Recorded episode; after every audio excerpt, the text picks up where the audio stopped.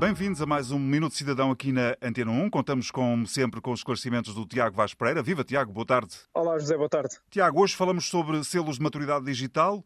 O que são estes selos e de que forma é que podem impulsionar a transição digital do país? Exatamente, os selos de maturidade digital concretizam uma das medidas do Plano de Ação para a Transição Digital do PRR, o Plano de Recuperação e Resiliência, com o objetivo de promover a transformação digital da economia. Vem complementar a oferta de certificações já existente, com o objetivo de dar mais opções para que as PMS se certifiquem e avancem para a digitalização sem prejudicar a concorrência. Na prática, materializam-se numa certificação de maturidade digital que pode ser pedida por qualquer organização do setor público ou privado.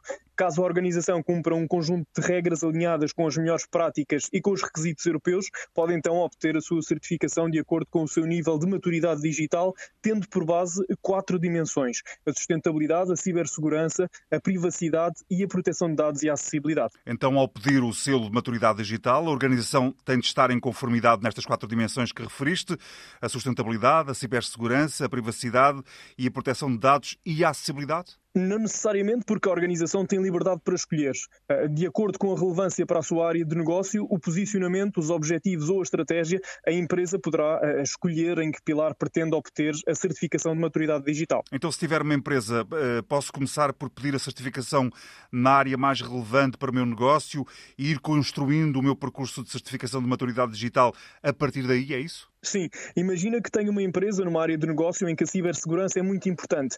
Posso começar por pedir a certificação de maturidade digital nesta dimensão. A arquitetura dos selos de maturidade digital é constituída por um símbolo, um nome, um nível de maturidade digital, uma entidade reconhecedora de cada área e um QR Code que garante a autenticidade do selo. Cada uma destas dimensões permite a obtenção da certificação em três eh, diferentes níveis de maturidade, bronze, prata e ouro, que são determinados com base no grau de avaliação a ser realizada. No entanto, a maturidade global só é atribuída a organizações que se certifiquem nos quatro selos, podendo ser eh, qualificada em três graus: bronze, prata e ouro.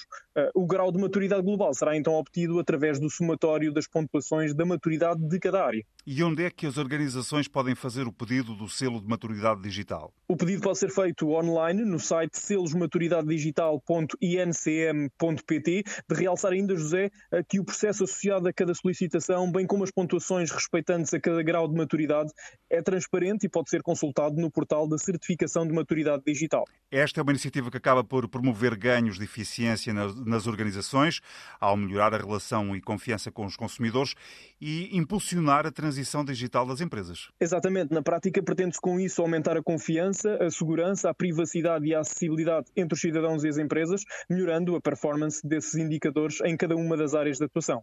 Chegamos ao fim deste Minuto Cidadão. Vamos fazer agora, por causa das eleições, uma pausa de duas semanas, mas voltamos na última semana de janeiro outra vez à conversa. Até lá, Tiago. Até lá, José. Obrigado.